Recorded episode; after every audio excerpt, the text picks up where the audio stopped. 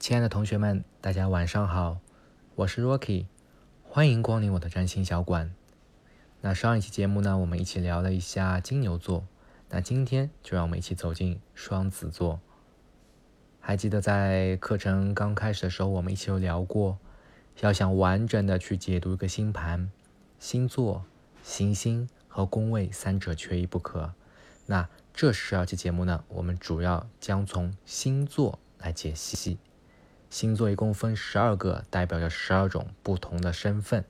那每一个人呢，都蕴含着这十二种身份，只是某些可能表现出来，有些可能比较隐藏。那话不多说，今天让我们来一起看一下双子座。如果呢，你对双子有了解，首先一起来回忆一下双子的这个符号啊。它的符号非常神奇，是一个轴对称的图形。大体上来看的话呢，从我这个角度来看，我感觉特别像两面镜子。就是你想象一下，你隔着一面镜子去看镜子里的你，你们俩是完全一模一样，动作也是一模一样。但是假设镜子后是另外一个世界，那你是不是会非常想跟镜子？另一侧的你去做交流呢？所以双子其实一直以来被大家传统认为的，它是一个变动非常快的。但其实要知道，它的本质不是变，而是它拥有非常大的好奇心，去想去了解各方面的东西。因为他想了解东西多，时间又少，所以给人的感觉就是没有耐心。他喜欢去跟别人去聊天，去通过听，去通过说，去收集自己的信息。那请问一个问题啊，如果当一个人收集的信息特别多，五花八门、杂七杂八，各种信息都在大脑中做汇接手，会发生什么情况？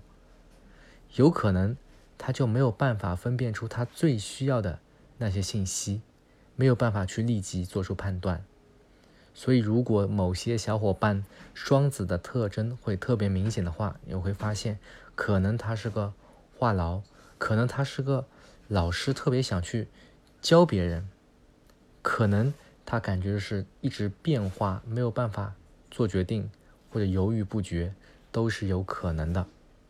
那回归本源啊，一个双子，一个双子，它的特性就是变化，就是变动，去。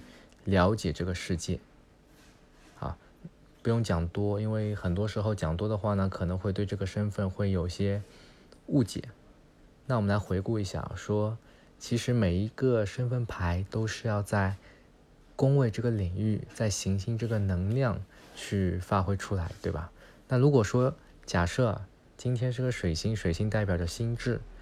水星落在了双子座呢，这两个配合起来，可能这个人的思维方式就会特别的活跃。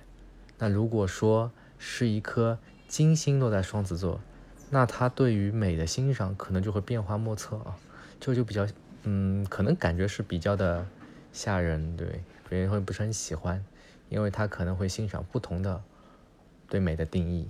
好，所以说一个身份牌，它可能要匹配不同的能量。在不同的场域才能综合去做判断，所以呢，如果你知道自己是自己是双子座，也不要轻易去下结论，因为呢还要配合其他的身份一起去做判定。啊，那今天呢我们就讲到这里。如果用一句话来总结，就是一个双子身份牌的小伙伴，他会对世界充满了好奇，他会有强烈的渴望去和别人去沟通交流，去倾听。他也会收集各方各各方面的信息，啊，所以他是一个好奇宝宝。好，那今天节目就到这里，我们下期节目再见。